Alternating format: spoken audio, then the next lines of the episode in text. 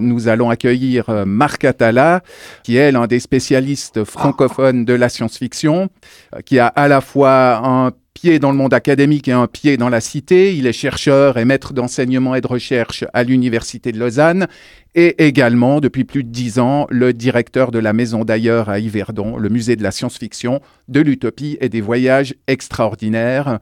Il est aussi directeur du Numeric Games Festival, un événement qui célèbre l'art numérique sous toutes ses formes. Marc Atala, bonjour. Bonjour. Euh, j'ai envie de vous demander pour, euh, pour commencer, euh, un, peu comme, comme on l'a fait avec Fanny Paris, le, métavers, d'après vous, est-ce qu'il est qu'il existe à l'heure actuelle? Est-ce qu'on peut en parler comme quelque chose d'existant? Et puis, est-ce que, est -ce que vous, vous auriez une définition personnelle du métavers? Bon, déjà, est-ce qu'on en est-ce que c'est quelque chose d'existant vu qu'on en parle aujourd'hui? Et je crois qu'il n'y a pas que nous qui en parlons. bah oui, il existe.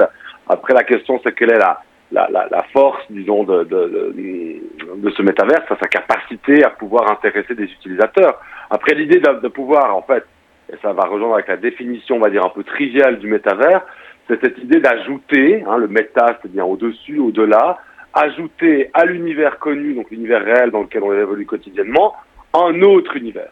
Euh, euh, euh, pas seulement un univers des idées ou un univers spirituel comme dans les traditions classiques, mais un univers, on va dire, dans lequel on peut se balader, opérer des transactions, rencontrer des gens, euh, euh, et en particulier via ce, monde numérique dans lequel on évolue depuis quand même pas mal de, décennies maintenant, c'est-à-dire un univers virtuel. Autrement dit, le métavers, c'est la capacité à générer, au-delà de l'univers connu, empirique, un univers virtuel dans lequel on pourrait avoir un ensemble d'opérations qui auront lieu euh selon les concepteurs.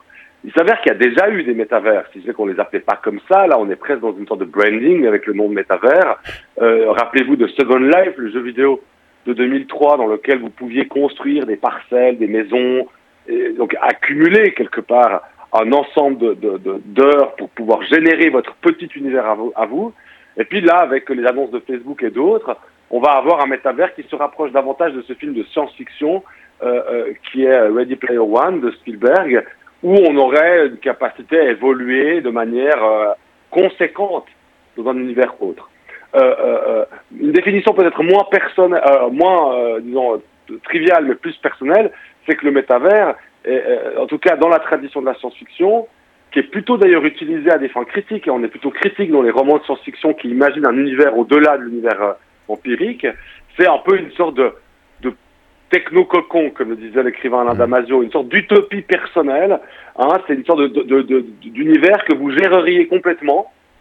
C'est un peu ce qu'on a déjà sur les réseaux sociaux aujourd'hui. Ce serait une sorte de métavers. Hein, on gère tous les paramètres qui nous concernent. On peut éjecter des gens, garder des gens, euh, changer sa photo, euh, enfin bref, faire n'importe quoi. Se construire soi-même, alors qu'évidemment que dans notre vie de tous les jours, notre maîtrise sur le monde réel est relativement limitée, du moins en tout cas par rapport au, euh, aux vicissitudes de l'existence, à notre relation à autrui, au système politique et aux, aux différents événements mondiaux. Oui, oui.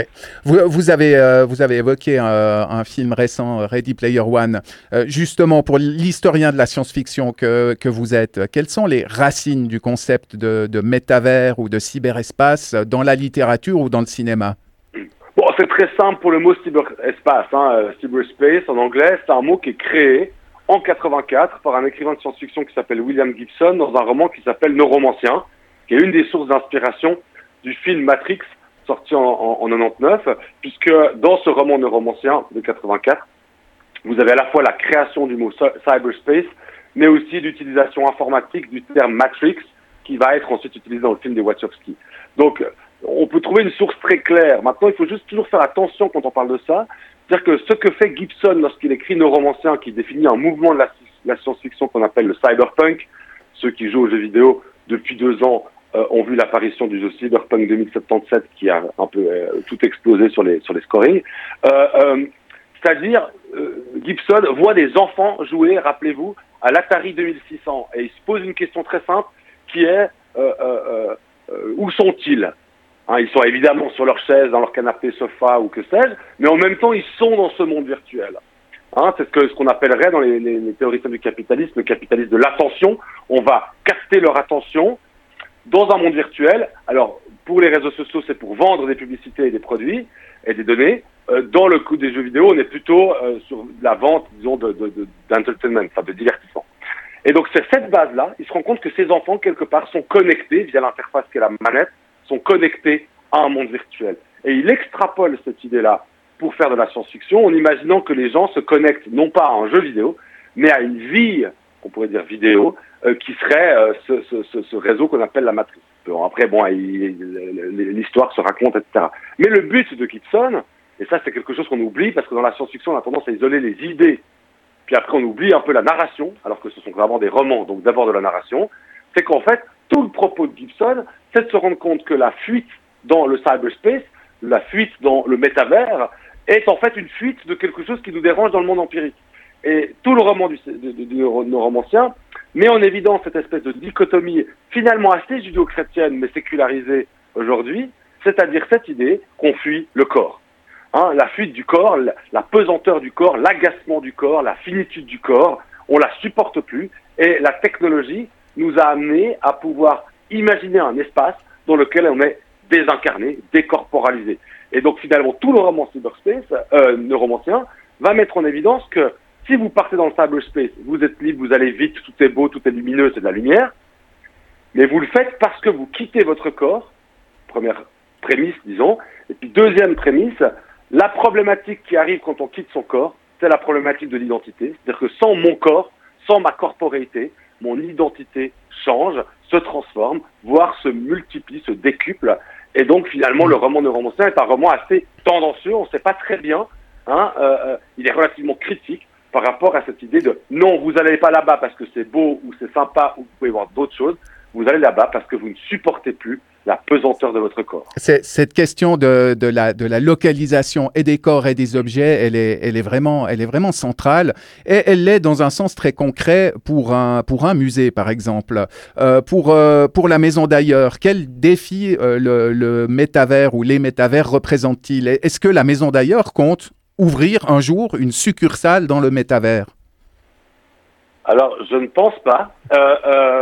quoique, finalement, l'importance de ces technologies, c'est de savoir pourquoi on les utilise. C'est-à-dire que si on les utilise, si on veut ouvrir une succursale maison d'ailleurs dans le métavers, parce que la finalité, c'est que les gens viennent au musée après, viennent voir les œuvres physiques, l'atmosphère, la scénographie, l'ambiance, l'âme du musée, bon, bah, c'est un moyen de communication comme un autre. Si le but c'est de remplacer la visite physique par une visite virtuelle, alors ça ne m'intéresse pas. Euh, euh, concrètement, si on a en tête cette idée de, Gibson sur le neuromancien que j'ai évoqué tout, à l'heure, sur le fait que fuir dans le métavers ou dans le virtuel, c'est fuir son corps et voilà, bah, tout ce qu'implique la corporéité. Alors quand on a un musée, ce qu'on aime bien, c'est voir la corporéité des gens. C'est-à-dire qu'en fait, on a l'impression que dans un espace, mis en scène avec de l'éclairage, avec des œuvres, cette dimension matérielle de l'expérience muséale, elle est tout aussi importante que la dimension esthétique de ce qui est présenté. Finalement, l'esthétique, hein, c'est-à-dire le plaisir des sens au niveau étymologique, bah c'est pas seulement la vue. Voir une œuvre, c'est pas seulement voir une œuvre, euh, sa représentation, c'est aussi euh, euh, voir sa pesanteur, sa capacité à déformer l'espace quelque part. Hein, donc ça, ça, donc, son côté impressionnant, etc. Donc, en fait, la corporité, elle est fondamentale. Vous ne seriez donc pas partisan euh, d'exposer, par exemple, des, des œuvres d'art sous forme de NFT. Est-ce que vous, vous pouvez d'ailleurs expliquer pour nos auditeurs le, le, le concept de NFT Bon, c'est pas tout à fait la même chose. Le NFT, c'est vraiment ce qu'on appelle un jeton non fongible. Hein. C'est-à-dire, en l'occurrence, c'est une sorte de marque qu'on va imprimer à une œuvre pour dire que cette œuvre-là, par essence, on pourrait dire reproductible, est unique. Hein. C'est-à-dire que c'est évidemment euh, euh, un concept qui est apparu sur le marché de l'art avec l'explosion de l'art qu'on pourrait appeler numérique ou qui recourt à des technologies numériques. Si je fais une illustration sur Photoshop, euh, euh, qui peut être extrêmement belle, extrêmement novatrice euh, esthétiquement. Mon problème, c'est qui peut acheter cette œuvre? Est-ce qu'il faut acheter le logiciel, mon ordinateur? Est-ce qu'il faut... Qu'est-ce que je fais? Hein, Si j'ai le fichier, je peux le dupliquer, je peux avoir une trace. Donc le problème du marché de l'art, c'est qu'il fonctionne sur la plus ou moins rareté de l'objet qui est acheté. Donc si vous avez une œuvre qui est reproductible à l'infini avec un simple copier-coller, bah, la, la, la dévaluation sur le marché des arts est grande. Donc le NFT, c'est une manière de, euh, euh, disons, de court-circuiter ce problème inhérent aux technologies numériques en badgeant une œuvre, en disant cet exemplaire de l'œuvre-là, puisqu'elle est badgée avec un NFT, euh, elle est unique. Et ce faisant, parce qu'elle est unique, elle peut être vendue différemment que si c'était un exemplaire parmi des millions d'autres. Donc, si vous voulez, c'est ça la différence. Donc, on peut très bien imaginer qu'on imprime une œuvre d'art numérique et, qu'elle devienne quand même un NFT, même si elle est matérielle. Donc, pour moi, ce sont deux catégories un peu différentes. Ce qui est sûr, pour revenir au début de votre question, c'est que le fait d'exposer, de créer une expo virtuelle sur le multivers pour que les gens restent chez eux en la voyant, c'est pas seulement que ça m'intéresse pas parce que ça ramène pas d'argent d'entrée au musée, mais simplement parce que je suis convaincu que ça va à l'encontre des valeurs muséographiques, c'est-à-dire cette idée de l'esthétique, du plaisir des sens, et donc de l'importance de la matérialité, et disons de tout ce que crée un espace lorsqu'il a été euh, mis en forme. Oui, oui. Merci euh, Marc Atala. Le sujet est vaste, on vous écouterait volontiers euh, des heures. Je rappelle que vous êtes le directeur de la Maison d'ailleurs, où l'on peut découvrir cette année l'exposition Transformation, qui se penche sur les mutations dans les comic books depuis leur naissance à la fin des années 1930, et qui s'interroge aussi par le biais d'artistes contemporains sur la transformation de notre propre regard sur ces genres ou ces biens culturels qui étaient auparavant décriés.